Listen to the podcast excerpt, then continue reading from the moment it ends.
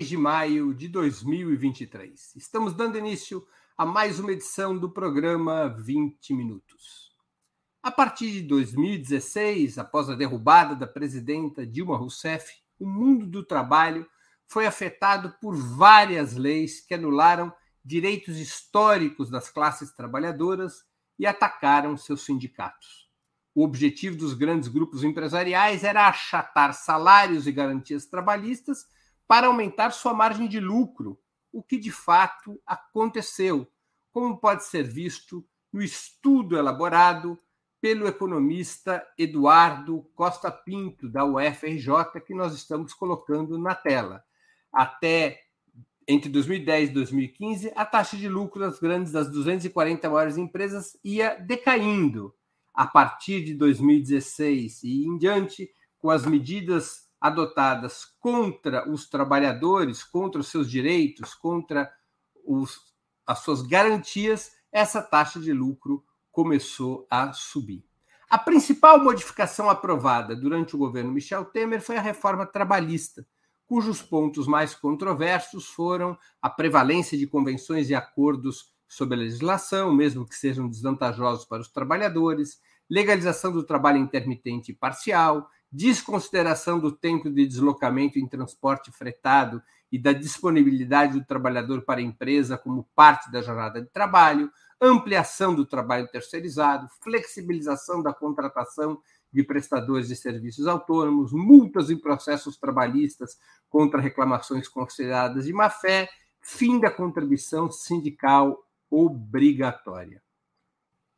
É, na prática, houve, portanto, uma redução importante dos direitos dos trabalhadores, além da nova legislação não acolher, em termos de direito, os trabalhadores novos, os trabalhadores das plataformas e aplicativos. O ataque ao mundo do trabalho foi tão agressivo que o próprio Ministério do Trabalho foi extinto em 2019 pelo ex-presidente Jair Bolsonaro para ser recriado pelo atual governo logo nas primeiras horas de sua gestão.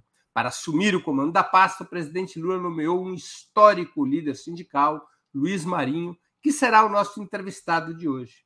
Filiado ao Partido dos Trabalhadores, ocupa pela segunda vez a pasta e também já foi ministro da Previdência Social, presidente do Sindicato dos Metalúrgicos do ABC e da Central Única dos Trabalhadores, além de prefeito de São Bernardo do Campo e presidente do PT Paulista. Logo mais com vocês, o ministro do Trabalho, Luiz Marinho.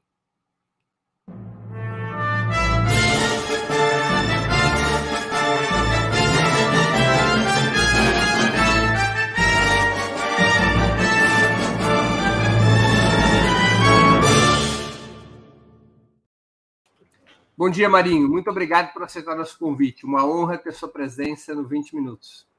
Bom dia, Breno. Bom dia aí, o povo que te segue é, sistematicamente aí. Grande professor Breno Altman, grande companheiro, grande liderança nossa, do nosso partido. Um prazer enorme, estou à tua disposição para dialogar aí o que é as Esqueci... angústias da nossa vida. Esqueci uma informação essencial sobre a biografia do ministro. Ele é, tal como esse modesto apresentador, torcedor pelo maior do maior clube de todos os tempos, o Santos Futebol Clube. Isso é um elemento essencial. Nesse momento, um sofrimento, né, Breno? Poxa, nosso time está tá danado. Mas a, as fases ruins foram feitas para serem passadas, vencidas, seguramente vão passar. Vamos passar. Marinho, em qual estado você encontrou a área do trabalho depois de sete anos dos governos Temer e Bolsonaro? Já foi possível reerguer o ministério?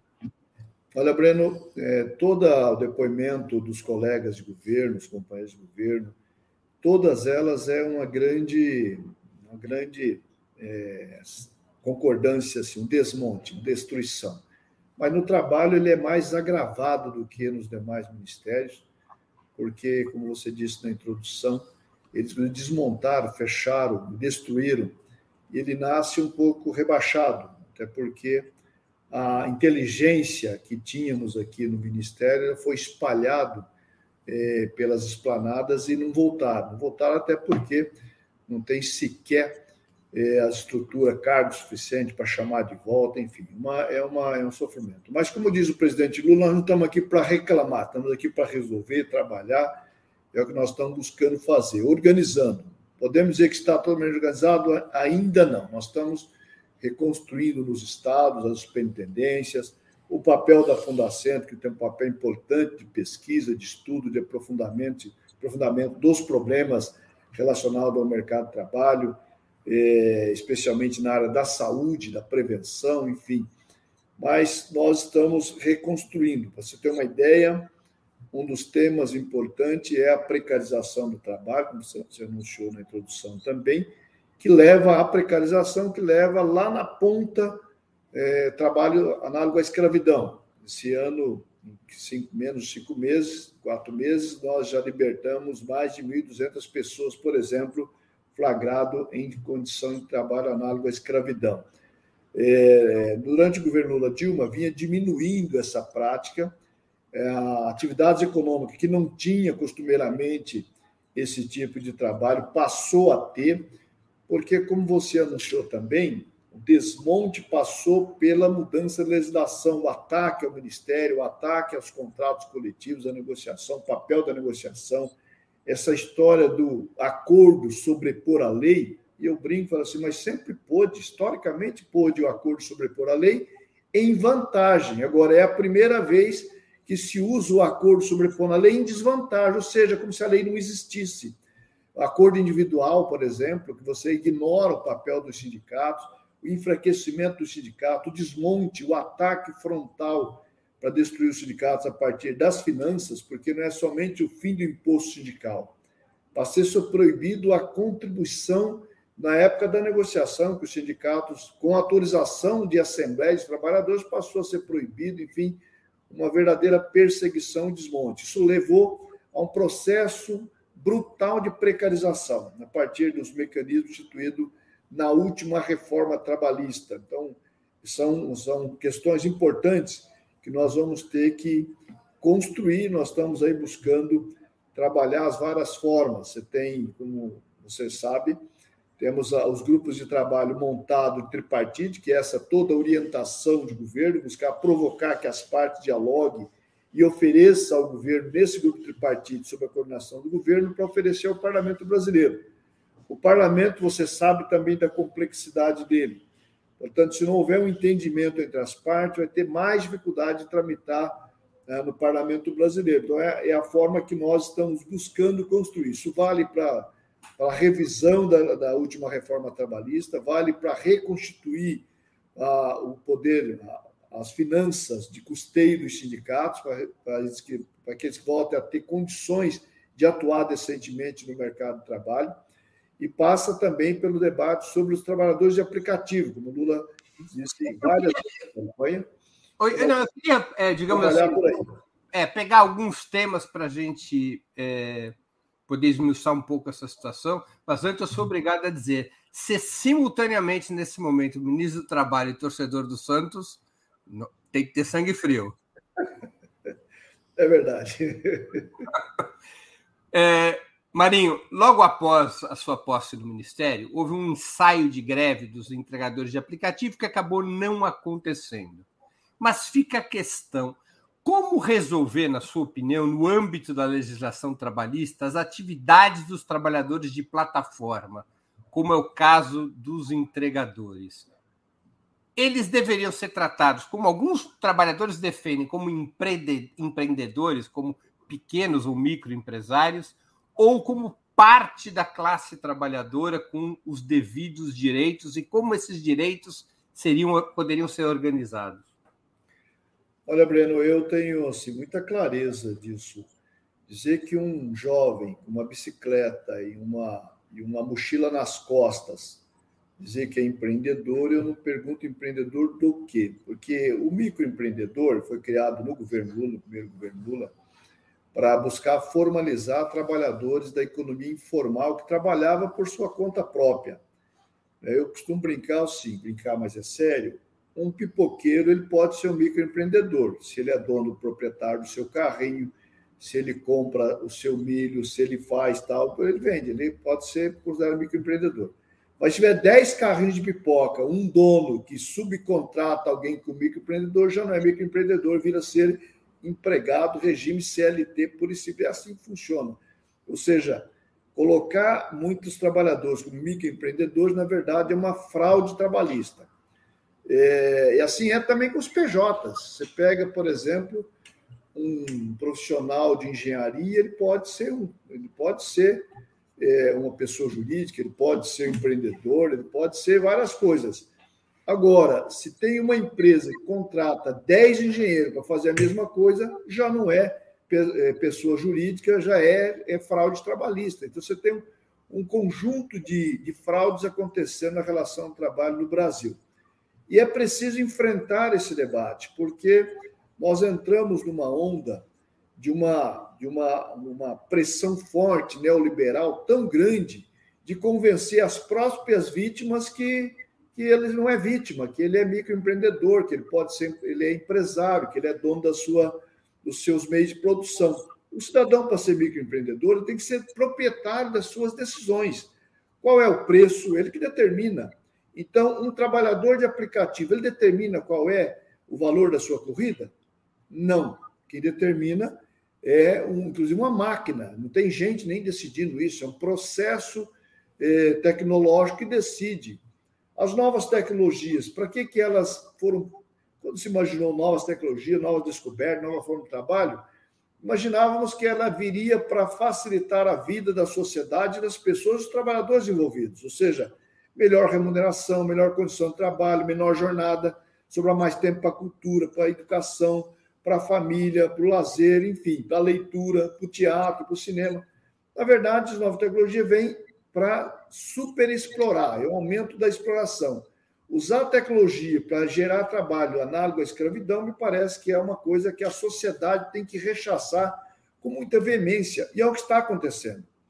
Um cidadão de uma plataforma passou aqui, lá, tal, todas elas passaram, buscando me sensibilizar para esse debate. Eu, claro, vamos debater, temos que construir, vamos construir entendimentos. E aí, se olha, o trabalhador lá chega a retirar 3 mil e tantos reais no mês. E eu perguntei, com que jornada? 16 horas diárias, 6 dias por semana. Bom, isso é jornada análoga à escravidão, meu caro. E, tinha um profissional de saúde do, do lado, perguntei, e, e, era parlamentar, e é parlamentar também. Falei, esquece que o senhor é parlamentar, me responda como profissional da saúde. Quanto tempo esse cidadão aguentará fazer 16 horas por dia motorista de aplicativo, seis dias por semana? Falou: olha, se aguentar um ano é muito, vai ficar doente, vai se arrebentar. É isso que nós queremos com as novas tecnologias? Então, quando você pergunta, um garoto que trabalha com a bicicleta ou com a moto, fazendo entrega, qual a relação que ele deve ter? Ele deve ter relação de trabalho, na minha opinião. Evidente que nós vamos construir, nós temos que encarar a realidade, e a realidade não está fácil, como você disse, não está fácil ser torcedor do Santos simultaneamente, ser ministro do Trabalho. Mas nós temos que chamar a atenção do parlamento brasileiro que nós não podemos pensar numa relação de superexploração, que um trabalhador tem que trabalhar mais de 12 horas por dia para levar minimamente a condição de vida para sua família, seja o entregador de bicicleta, de moto, seja o motorista de aplicativo, seja o trabalhador de aplicativo do, do, do serviço doméstico, porque ah, os aplicativos estão entrando em todas as relações de trabalho, é na saúde, é na educação, é no trabalho doméstico, é em tudo. Acha justo um trabalhador doméstico, uma trabalhadora doméstica, pagar 40% do valor contratado para a plataforma que o intermediou relação com o contratante? Na verdade, isso é uma grande fraude trabalhista que está sendo, assim, em ampla, é, utilizando de forma massiva a novas tecnologias para intermediação, para superexplorar a força de trabalho. É, é um debate que a sociedade tem que, que entrar, que as universidades têm que entrar, que os meios de comunicação têm que entrar. E o resgate do trabalho dos sindicatos é fundamental para fomentar esse debate na sociedade. Marinho, um, houve um debate ali durante a campanha eleitoral e mesmo depois entre aqueles que defendiam a revogação da reforma trabalhista e o seu aprimoramento. Qual é a sua posição a respeito? Aliás, o que, que presta e o que, que não presta nessa legislação em linhas gerais? Eu, eu naquela época, falei: olha, se talvez nós tenhamos que, que dizer, não revogaço, mas uma construção, o essencial era construir uma nova legislação. Uhum. É, mas encarando a realidade, eu sugiro fazer revisão da, por pontos, inclusive é, indo na construção paulatina junto às bancadas, trabalhadores e empregadores, buscando criar entendimento, entendimento busca transformar em lei e fazendo reforma né, dessa e fazendo a revisão desse, dessa maneira. Você tem um problema crucial, que é a terceirização do jeito que ficou. Eu, eu Esse é o problema que você acha que é o primordial? É um problema seríssimo, porque a história, assim, você acabou com a ultratividade, então, a ultratividade seria, será necessário voltar. A ultratividade é a garantia para quem. Né, o que é ultratividade? Você faz um contrato coletivo de trabalho. Se você tem a ultratividade em funcionamento, essa palavrinha, garante que se você não fez acordo, você não revisou o acordo, aquilo está valendo, enquanto não tiver uma nova negociação que o substitua. Então, essa é uma cláusula é uma, muito importante, um artigo muito importante. Você tem o problema da prevalência dos acordos, acordo prevalecer sobre a lei. Isso é um outro problema muito sério. Porque como você pode, um empregador, no momento de dificuldade, de crise, de desemprego, chantagear os trabalhadores ou faz um acordo dessa natureza, altamente prejudicial aos trabalhadores, ou, de, ou é demissão. Então, isso é uma outra coisa importante nesse processo. E a terceirização do jeito que ficou eu digo assim, terceirização do jeito que está, ela é irmã gêmea do trabalho escravo, porque assim, tudo pode terceirizar. Então, o que aconteceu nas viniculturas do Sul? Aliás, estive com a presidenta do, do Supremo Tribunal, falou, ah, meu Deus, o orgulho gaúcho, né, o vinho gaúcho, tal, orgulho dos gaúchos, é, ser flagrado numa situação de trabalho análogo à escravidão. É, o que, que levou a isso? O que levou a isso foi a possibilidade das terceirizações de tudo. Então, e, e, a história do lucro pelo lucro, a todo custo tal, a superexploração.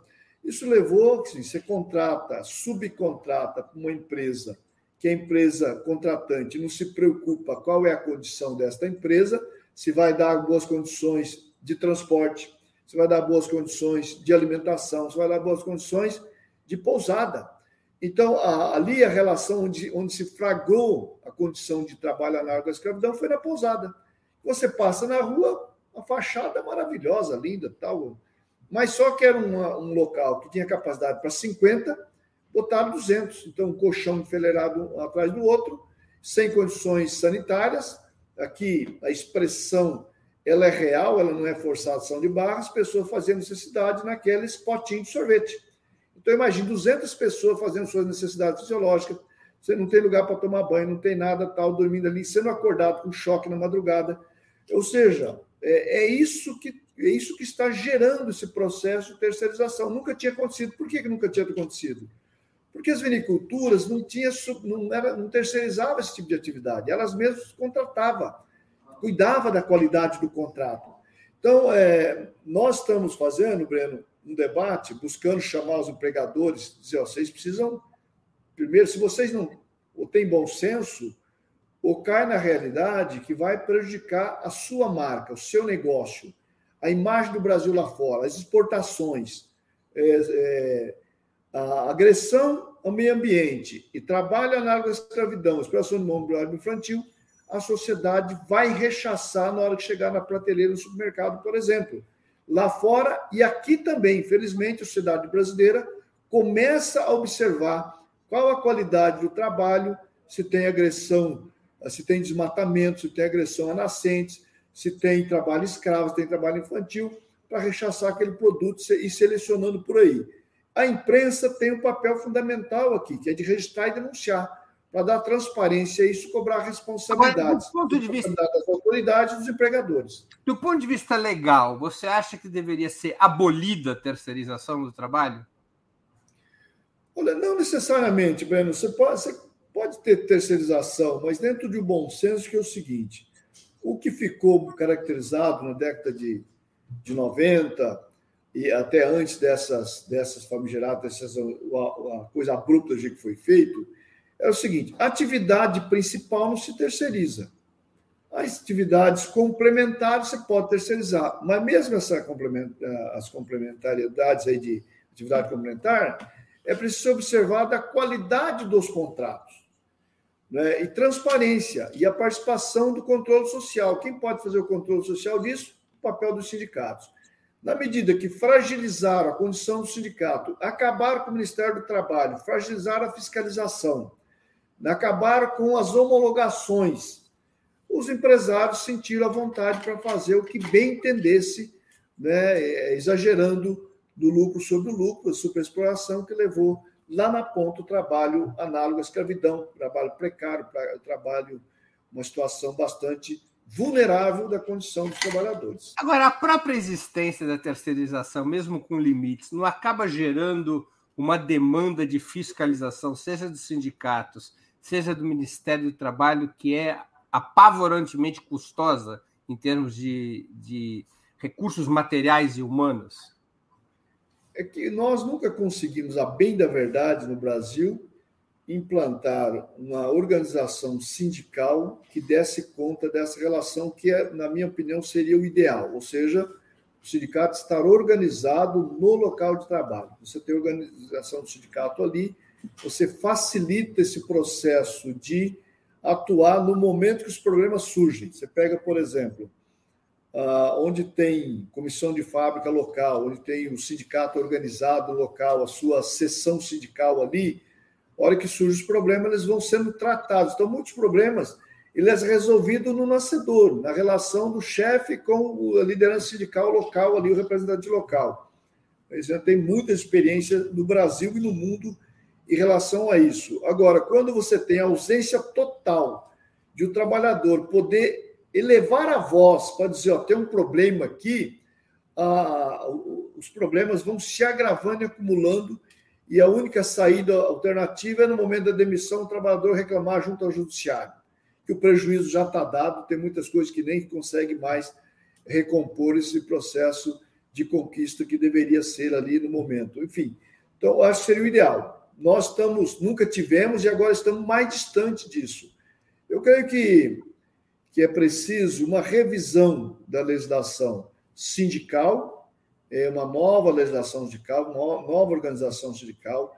É preciso também que as, que as centrais, que os sindicatos se toquem de um processo que aconteceu também na, na, na organização partidária, que é a pulverização em excesso, então, a, uma multiplicação em quantidade de entidades com baixíssima representatividade. Era preciso. O Brasil está com mais de 10 mil sindicatos. É, é, é um absurdo. Então, 10 centrais sindicais, não tem 10 ideologias sindicais para disputar, não tem 50 ideologias partidárias para ter 50 partidos políticos, enfim. Essas são revisões necessárias que a sociedade precisa cuidar. E é a sociedade, não adianta falar, vai ter uma lei que vai resolver. Uma lei por si só, seguramente não daria conta de resolver uma Agora, situação dessa, se a sociedade não rever conceitos. Agora, para entender melhor, você já citou isso, mas eu queria entender um pouco melhor a estratégia do governo. A ideia não é apresentar ao parlamento uma reforma da reforma, uma nova CLT. A ideia é ir pegando ponto a ponto. Eu creio que se a gente fizer, como fizemos lá no primeiro governo Lula, formatar um pacote total, nós vamos é, ter a mesma frustração que tivemos lá. Nós Lá tínhamos mais oportunidade e não conseguimos fazer porque fomos buscar a perfeição. E aí não chegou a lugar nenhum. Dentro das pequenas divergências que se houve, não avançou-se nada. Acho que é preciso pegar capítulos e aprofundar, ter entendimento, encaminhar o entendimento. E porque a, o, o, ideal nós não vamos alcançar, muito é, pela, até pela complexidade, perfil do parlamento brasileiro, se você construir entendimento entre capital e trabalho, isso, esses avanços é possível, eu acho que conduzir e obtermos êxito. É, então, é a aposta que estamos fazendo. Então, agora, o grupo de é, tripartite da, de fortalecimento e valorização da negociação coletiva e da estrutura sindical é uma, é uma que vai. A primeira reunião vai ser dia 23, agora, é, espero que, uh, que os empresários venham com espírito de construção, de avaliar para valer esses pontos que eu fiz referência aqui, que talvez sejam os pontos principais em relação a essas questões, e os trabalhadores, da mesma forma, que possam encontrar aqui entendimento para a gente submeter a apreciação do parlamento. A questão, sempre se pergunta, Breno, assim, volta imposto sindical? Eu digo, imposto sindical não volta. Como imposto, tal como entendido como imposto, não volta. O que deve voltar é a, o que deve ser criado, na verdade, nunca teve, é a possibilidade de, quando dos acordos coletivos, ter a contribuição negocial, com, com teto estabelecido para não haver abuso, mas a Assembleia que vai dizer: tem, existe, se existe, qual o valor que existe, e aí, então, para todos os trabalhadores, independente se é associado ou não. Porque até costumo dizer, o pessoal mas por quê que o não associado é obrigado? Olha, os, os associados do sindicato, ele tem um tipo de prestação de serviço por parte do sindicato. Você pode ter o clube, você pode ter o departamento jurídico, você pode ter sindicato que ainda tem assistência médica, tem vários tipos de assistência que o sindicato oferece àqueles trabalhadores que falam, eu quero ser sócio, votar e ser votado, enfim. Os que não desejam ser sócio têm outro tipo de assistência, que é a assistência que, que os, os associados também têm, mas que eles têm, que é o valor do contrato coletivo, a proteção das causas sociais, a proteção do acordo coletivo, e, portanto, isso tem sim a, a, necessidade dos não associados também dar essa contribuição para a manutenção do custeio do, da vida dos sindicatos. Até porque, com a fragilidade dos sindicatos, viu, no que, viu que, onde levou. É a fragilidade dos contratos, a diminuição da, da massa salarial, é a diminuição das condições de trabalho, a precarização. É isso que a ausência do sindicato leva. Marinho, como é que a legislação trabalhista deveria estar preparada para o avanço da nova revolução tecnológica, que integra robotização e inteligência artificial num processo que pode eliminar milhões de empregos e simplesmente liquidar com várias profissões. Onde é que está o caminho? Redução da jornada de trabalho, renda mínima universal? Como se preparar para esse mundo que já está chegando? Meu amigo Márcio Postman escreveu: o sindicato tem futuro. Eu li e não, tenho, não encontrei resposta aqui. Mas o, o, o que eu creio que é um processo é, contínuo de, de avaliação, reflexão e, e, reformulação. Não tem uma. Não terá, não tenho, não vi na Espanha, não vi onde tenho olhado, nenhuma legislação que dá conta disso na sua plenitude. Mas é evidente você tem um conjunto de questões que passa por aí.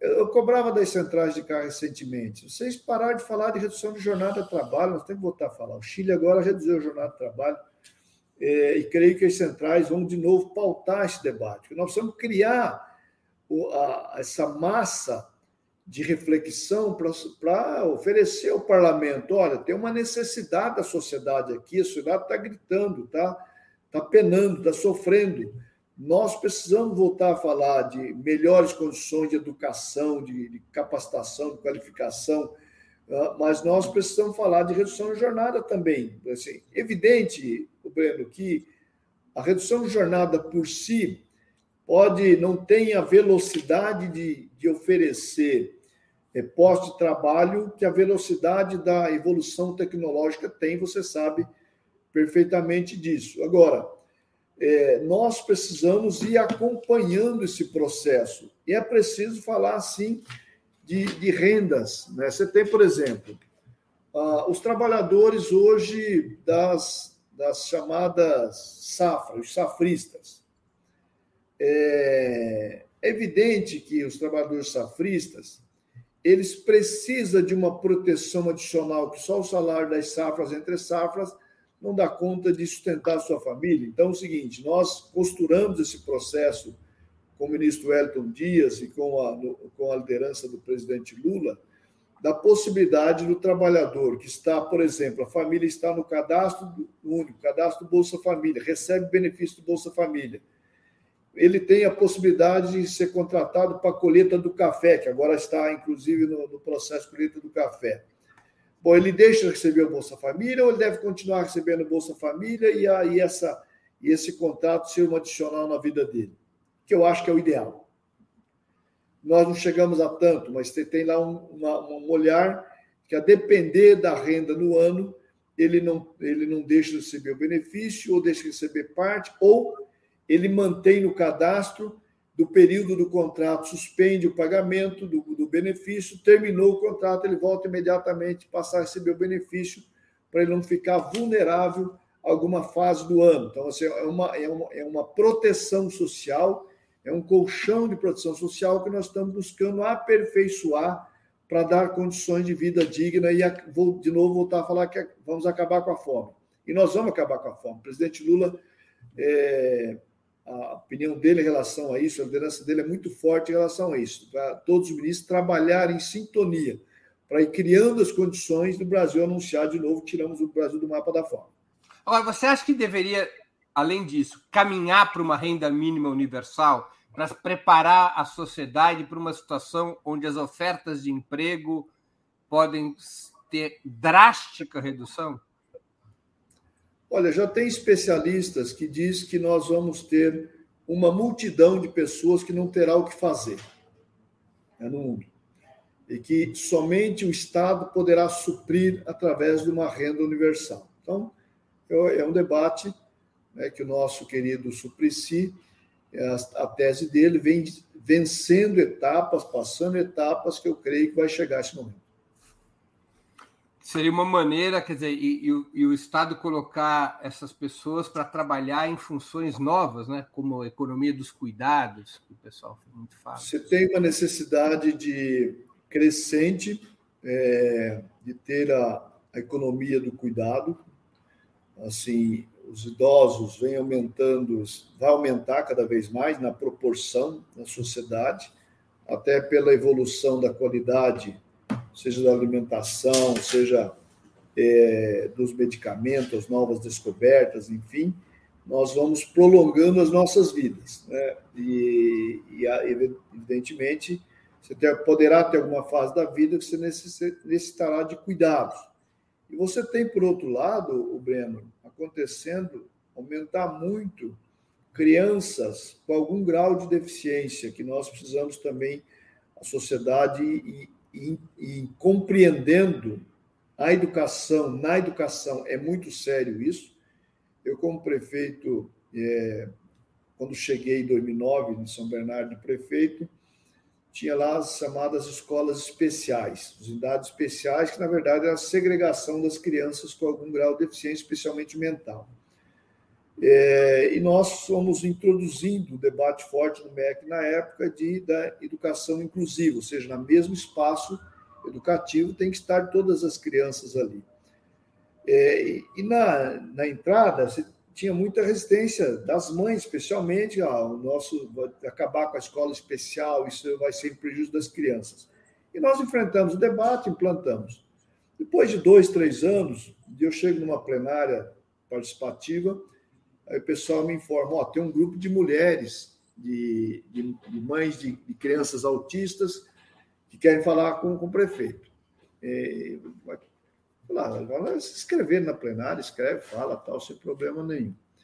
É, surpresa é que elas vieram para dizer que, é, para fazer um agradecimento, que elas tinham sido muito agressivas comigo no começo do mandato, que não acreditavam na proposta, e elas vieram agradecer porque a, a, os seus filhos e filhas tiveram um desenvolvimento, um desempenho muito melhor na sala de aula com todos os alunos do que segregado numa chamada sala especial.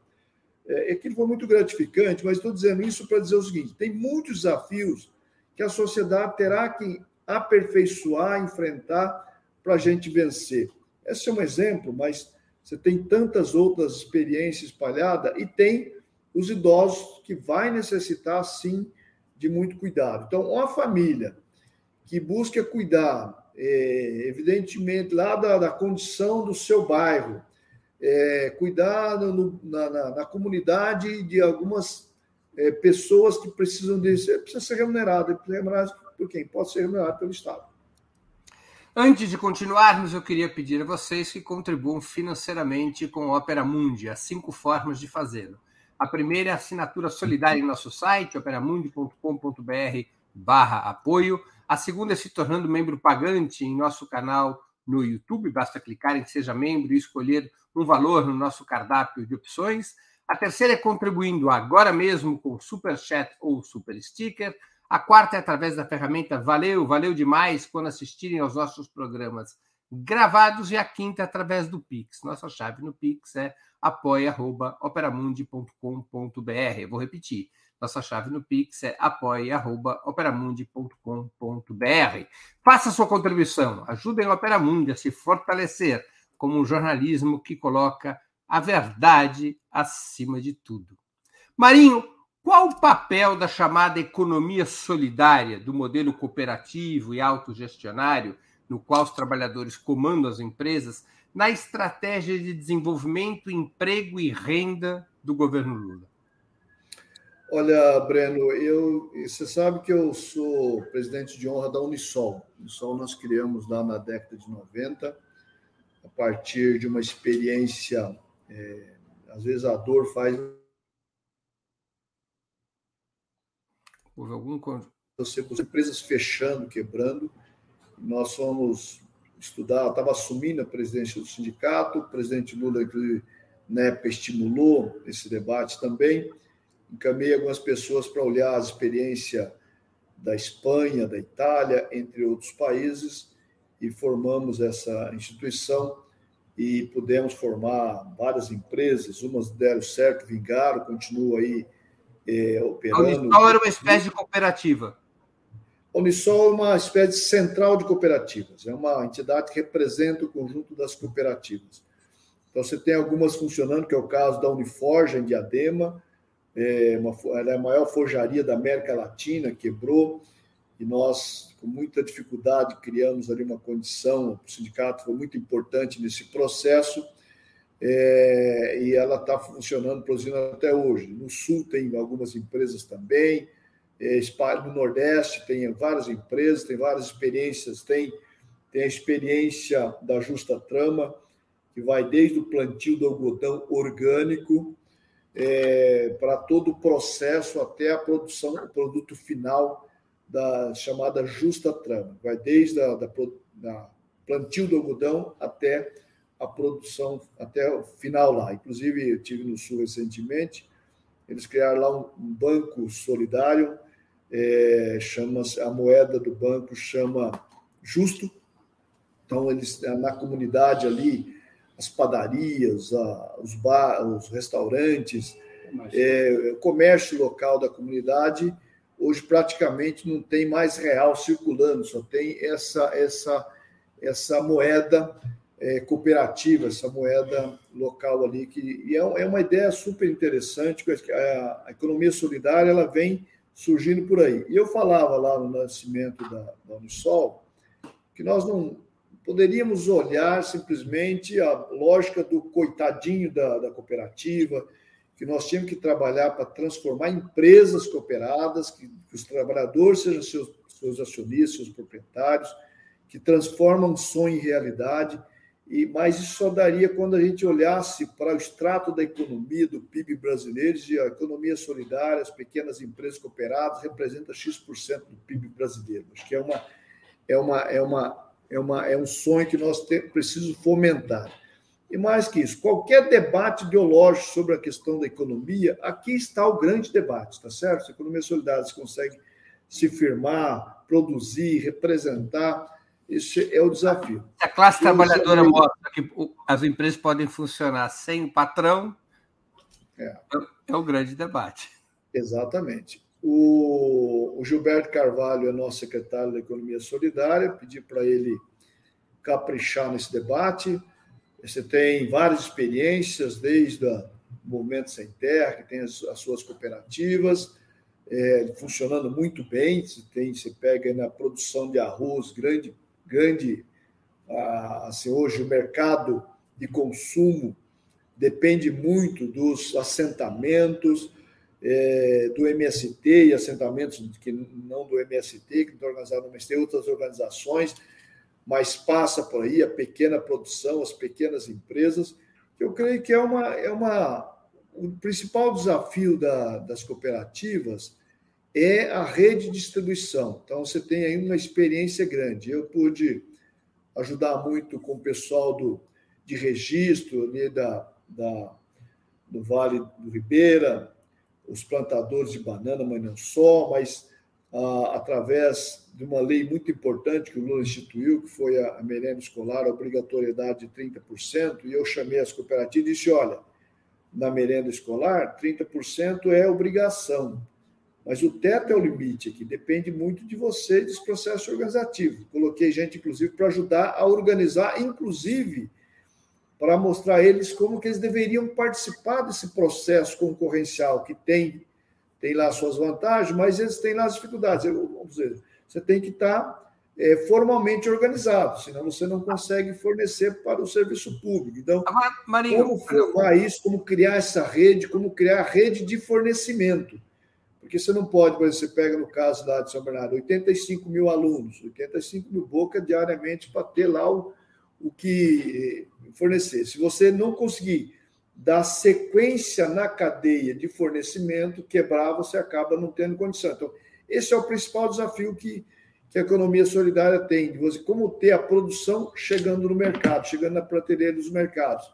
E ainda necessidade de vencer o preconceito, porque assim as grandes redes é, mercadistas têm lá os seus preconceitos em relação aos produtos da economia solidária. Então, são, é, um, é um debate que a sociedade também precisa, precisa estar. Então, as universidades, assim, por exemplo, agora a feira do MST, é, que está acontecendo nesse exato momento, é fundamental que, a, que os professores e professoras que tenham sensibilidade, que tenham compromisso social, levar seus, seus alunos para visitar, por exemplo, a, a rede, levar lá no armazém do MST, as várias experiências, a Maria, está fazendo propaganda do MST, está fazendo propaganda de uma ideia, que não é só a MST, tem várias instituições que o fazem também, mas é muito importante esse processo.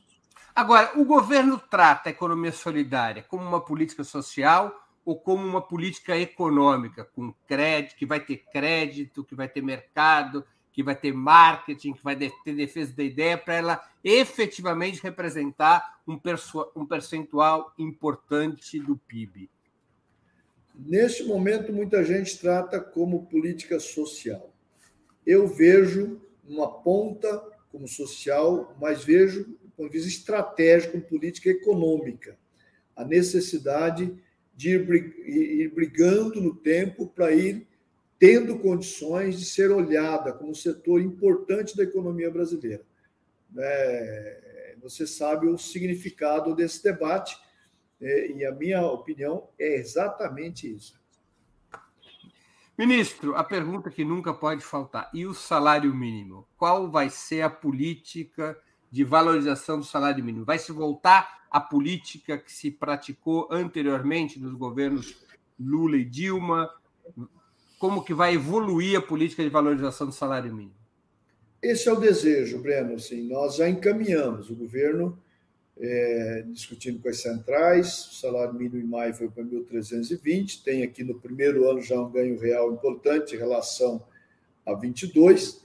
É, mas sequer recupera, por exemplo, se não tivesse havido golpe contra Dilma se não tivesse sido interrompido a política que, que perdurou durante o governo Lula Dilma, o salário mínimo seria de R$ 1.391. Que foi a briga das centrais e, segundo estou informado, do próprio Ministério do Trabalho, mas que não deu.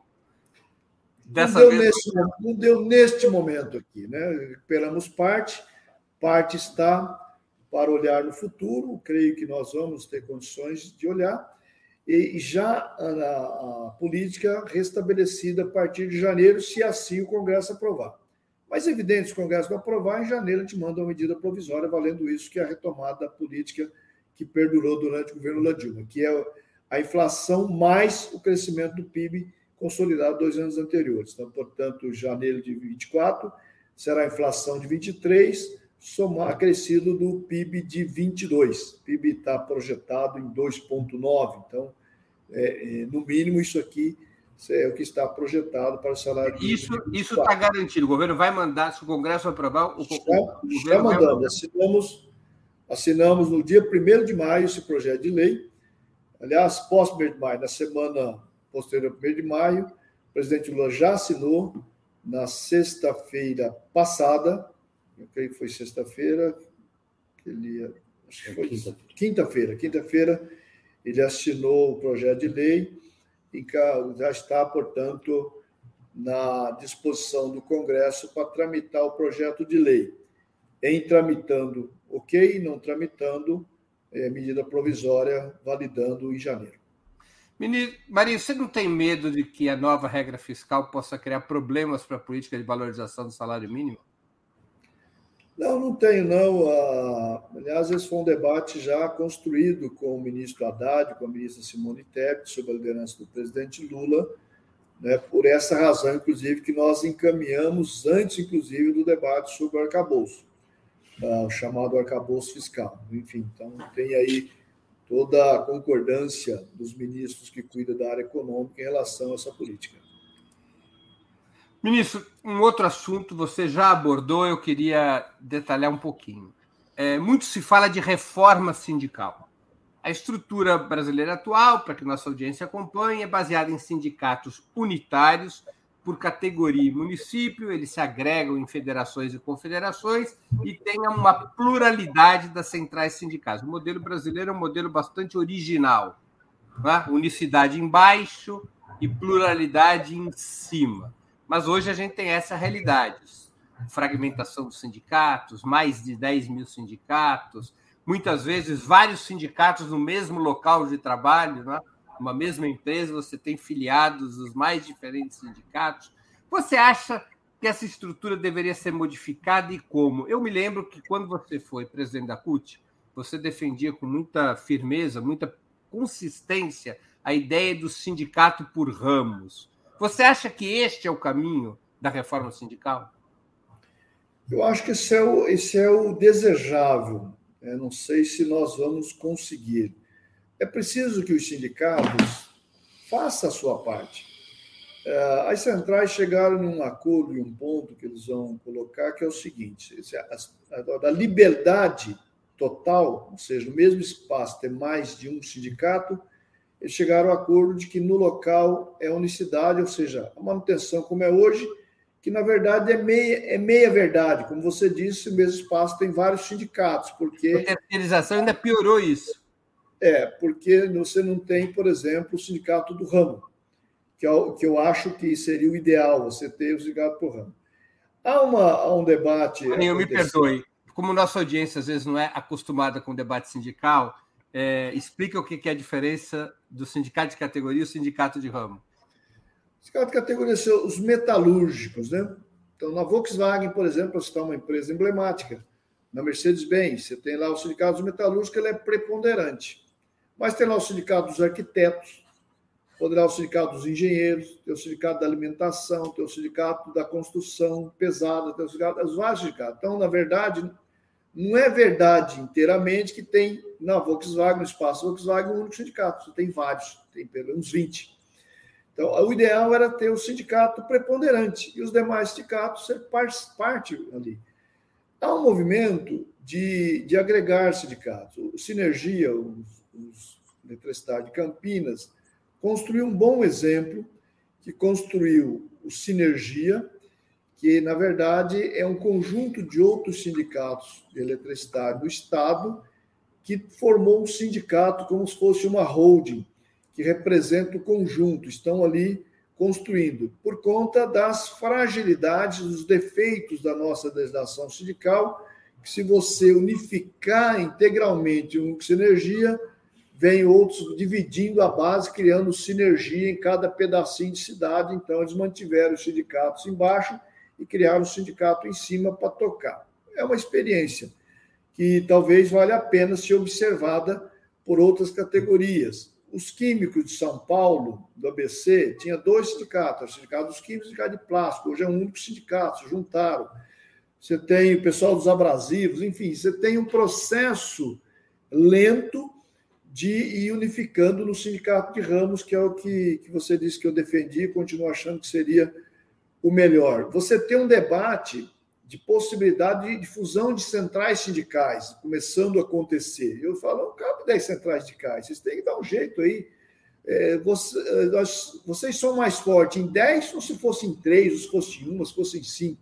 É evidente que seria mais forte se fosse menor quantidade de centrais do que uma quantidade imensa de, de centrais, ou seja, é a mesma história dos sindicatos. Nós uh, vamos abrir agora, soltar. Você viu que nós suspendemos todo o registro sindical por um período. A chiadeira tal, mas nós estamos mantendo a lógica. E vamos abrir agora uma fase de, de atualização de diretorias, que isso é, é natural, é necessário, é, mas vamos abrir uma fase, antes de abrir os registros normais, da possibilidade de fusões. Então, as entidades chegam aqui, estão três cidades, estão três sindicatos, falaram, nós estamos fundindo um sindicato aqui, terá, terá fila rápida para andar esse tipo de registro, por exemplo. É a ideia que nós vamos buscar, criar a condição, o pessoal reflita aí, olha aqui, ó, aqui tem um, um caminho verde, um caminho amarelo um caminho vermelho. Então, escolha aí a faixa que vocês queiram correr, que uma pode ser mais rápida para ir reorganizando esse processo. Enfim, é uma, é uma ideia, eu sei que sujeito a chuvas e trovoadas, mas nós estamos buscando fomentar esse debate para ver se a gente mexe nesse processo estrutural. Do ponto, você... de vista, do ponto de vista legislativo, você tem o debate que passa especialmente pelo custeio dos sindicatos, que é uma necessidade, porque sem finanças você não representa, você não, não vai a lugar nenhum, tem uma manifestação, você não consegue ir, você precisa, uma mobilização não consegue ter, um congresso não consegue realizar, então, assim, precisa de finanças. Agora, você tem a mensalidade, você tem que ter uma nova fonte, que a fonte que a gente enxerga é a possibilidade da contribuição negocial sujeita à decisão da Assembleia, uma obrigação. E você tem que ter é, tamanho de mandato. Hoje tem sindicatos aí com 10 anos de mandato. Sindicato que não faz mais eleição. É o seguinte, a obrigatoriedade de eleição e o mandato de no máximo quatro anos pode ser menor, não pode ser maior. Então, são regras que nós queremos introduzindo para poder ver se mexe na estrutura e mexe na representatividade para proteger em especial quem não, não tem proteção nenhuma. Mas, Marinha, a ideia do governo é apresentar uma proposta de reforma sindical que contemple todas essas questões? A ideia do governo é, no, no, no, nesse grupo tripartite, que as partes construam. Evidente que o governo tem uma visão, se houver necessidade de arbitrar uma coisa ou outra, nós vamos arbitrar, mas a ideia é que a gente construa nessa mesa entre trabalhadores e empregadores. Marinha, eu vou te ler algumas questões aqui dos nossos espectadores, você fique livre para respondê-las ou não, e como, evidentemente, bem entender. Maria Luísa Gomes Fonseca, que é membro do canal. Os aposentados vão ter juros reduzidos nos consignados? O que o senhor pode fazer pelos aposentados que estão passando por momentos difíceis? O Caê Cavalcante, é... Luiz Marinho, taxar lucros e dividendos e ter uma porcentagem dessa taxa para os sindicatos dos trabalhadores seria viável numa reforma tributária? Leonardo Gotuso de Menezes, que contribuiu com o Superchat. O que mais mata e adoece o trabalhador são as condições do trabalho. Quais as políticas que o governo está planejando para essa questão? E, por fim, novamente, o CAE Cavalcante. Luiz Marinho, e a contribuição patronal ao INSS? Será cobrada pelo seu ministério? E, novamente, o CAE, carga horária de 36 horas semanais está na pauta? Tá. Cauê está bem na, nas, nas questões aí. Parabéns, Cauê. Olha, a jornada máxima no Brasil é 44 horas semanais. Eu acredito que nós acho que está mais que na hora da redução para 40 horas jornada máxima. Mas é evidente que, como se diz, né, é, vários amigos aí da, a luta faz a lei. É preciso que a luta estimule um processo de redução. Nunca você chega à legislação antes de uma, de uma luta. Por exemplo, era 48 horas semanais, a luta de redução de jornada levou a lei para 44, mas tem um conjunto de categorias que já tem 40 horas semanais, tem segmentos inteiros 40 horas semanais, portanto, sinalizando que é, tem todas as condições da jornada máxima reduzir para 40 horas, que é uma questão a ser enfrentada, e algumas outras categorias mais organizadas, introduzindo o processo de redução para menos de 40 horas no tempo, especialmente com a evolução tecnológica, eu acho que é uma pauta que a classe trabalhadora deveria pautar e insistir. A história do consignado você sabe, né, Breno, que eu que sugeri esse formato da, do consignado lá em 2003 ao presidente hum. Lula, era oferecer uma maneira segura e cobrar juros mais baixos do que o mercado. Ele é mais baixo hoje, talvez caiba aí debate reflexões em relação a isso. No caso dos aposentados, houve um debate importante, o ministro Lupe tinha reduzido sem construir conjuntamente as possibilidades, e dentro da taxa Selic hoje não caberia né, sobre a, todas as análises que, que teve, inclusive dos bancos públicos, não caberia aquela taxa, se ajustou numa taxa ali.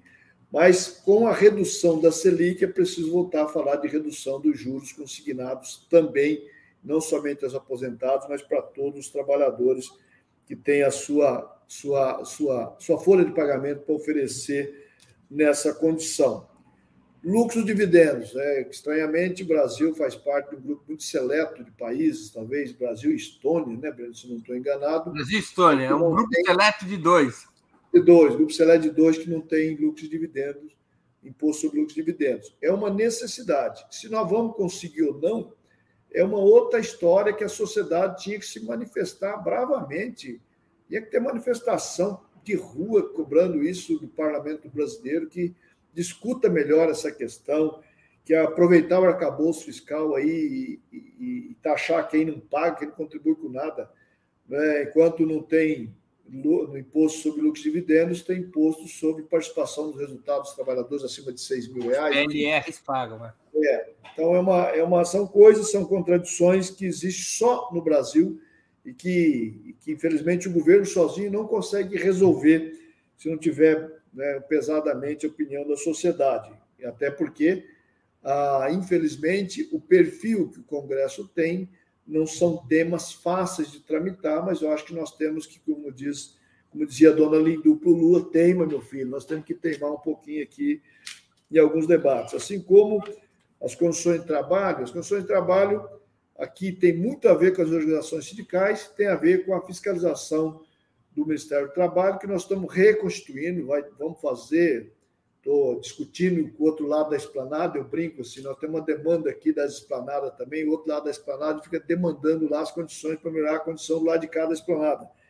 É, mas acredito, sinceramente, conversando com a ministra Esther, nós vamos fazer, soltar, começar a soltar os concursos possíveis e a nossa área também terá ainda esse ano para melhorar a condição de fiscalização, para fiscalizar mais e oferecer aí o respaldo aos sindicatos, aos trabalhadores em relação a isso. Então, enfim, são coisas aí que nós estamos trabalhando bastante para entregar para o povo brasileiro. Ministro Luiz Marinho, estamos chegando ao fim da nossa conversa e eu queria fazer duas perguntas que eu sempre faço. É, eu insiste com a pergunta aí do. Opa, faltou alguma? Contribuição patronal ao INSS. Ah. Perfeito. Veja, isso é, um, isso é um debate também que passará pela, pelo debate aí da reforma tributária. E acredito, Cauê, que você tem muita razão nisso. Não posso lhe garantir se vamos conseguir ou não, mas é um debate que deve estar colocado. Muito bem. Então, agora chegamos ao fim da nossa conversa e eu queria te fazer duas perguntas que eu sempre faço aos nossos convidados e convidadas antes das despedidas. A primeira, qual livro gostaria de sugerir aos nossos espectadores? A segunda, qual filme ou série poderia indicar a quem nos acompanha? Nós passamos aí para a produção já, mas eu disse, olha, eu acabei de ler aqui o livro do Baixo Postman, O Sindicato Tem Futuro. O Sindicato Tem Futuro? Então, esse é um livro, talvez... É uma, é uma pergunta, não é uma afirmação. É uma pergunta, né? É... E eu li o livro do uma, uma que é uma do, do, Rui Barbosa, dos 100 anos, quando dos 100 anos do Rui Barbosa, centenário aí da morte do Rui, embaixador. Né, do embaixador Rui Barbosa, organizado aí por alguns embaixadores, né, a nossa embaixadora Mariene, que foi a, coordenadora desse processo, uma personalidade muito facetada do Rui Barbosa, mas estou sugerindo, Breno, pessoal dá uma olhada na chacina de Unai. Chacina de Unai. Uma luta aqui do nosso povo. Você tem uma ideia, faz 19 anos que aconteceu a chacina de Unai. É, talvez. Que são a história dos, dos fiscais que foram Exatamente. Foi, foi uma chacina de três auditores, mais o motorista, em Unai. Esses quatro personagens que estão que vocês estão vendo foram assassinados brutalmente numa emboscada. Os, os assassinos, os atiradores foram presos, tem, tem ainda gente cumprindo pena, mas os mandantes, que já se sabe quem são, até hoje o judiciário não deu conta de responder é, satisfatoriamente a, não somente as famílias, mas a sociedade brasileira, que os mandantes precisam pagar. Né? Já tem, já, o cara já foi prefeito, já foi um monte de coisa em Unai, é, e vive andando para lá e para cá, lá na cidade, é, botando banca, e o judiciário não toma providência de o condenar, que é o que ele merece para até eu tive recentemente com, a, com as mães, com as esposas, viúvas, né? com as viúvas. É, o ministério, na época, eu assumi o ministério logo depois que tinha acontecido a chacina de estive lá, baixei aqui a, os procedimentos legais para garantir respaldo para as famílias, então oferecemos é, formação até a universidade dos, dos filhos e filhas, é, e eles já têm todos eles foram formados no na, onde escolheu, no ramo que escolheu, nós temos respaldo para isso. São muito gratos ao papel que o governo Lula, é, a cobertura que deu, mas eles têm uma grande dor de não ver os mandantes sendo condenados. Então fica aí a sugestão. Algum filme ou série, ministro?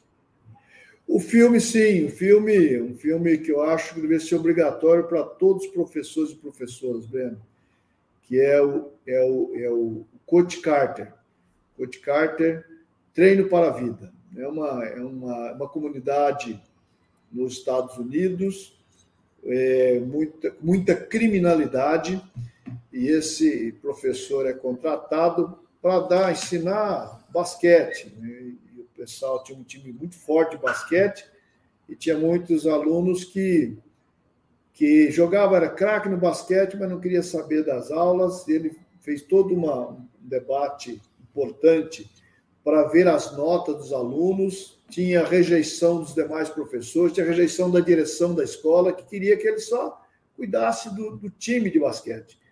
E ele fez questão de foi introduzindo, afastou alunos é, brilhantes no, na quadra, mas não queria estudar, até convencer todo mundo. Foi expulso, né, o conselho o expulsou, mas no momento que o conselho expulsou, ele já tinha ganho essa garotada, e a garotada fez um movimento importante, que ele foi recontratado para conduzir, ou seja, ele fez uma revolução na cabeça dessa juventude e na comunidade e na própria na própria escola. Creio que é um, que é um bom filme a ser sugerido. Tem tantos outros parecidos também, mas eu sugiro esse. Ministro Luiz Marinho, queria agradecer muito pelo seu tempo e por essa conversa tão ampla e interessante para conhecermos o que se passa no mundo do trabalho. Muito obrigado por ter aceito o nosso convite. Maravilha, Breno. Um abraço a você, a todos os teus internautas, o pessoal que te acompanha. É, e sempre à disposição. Quiser bater papo, não é fácil a agenda, mas a gente dá um jeito. Tá bem, Marinho. Muito obrigado. E boa Valeu, sorte. Um boa sorte para o Ministério e boa sorte. Muito. E boa sorte para o Santos Futebol Clube, que está precisando mais que o Ministério.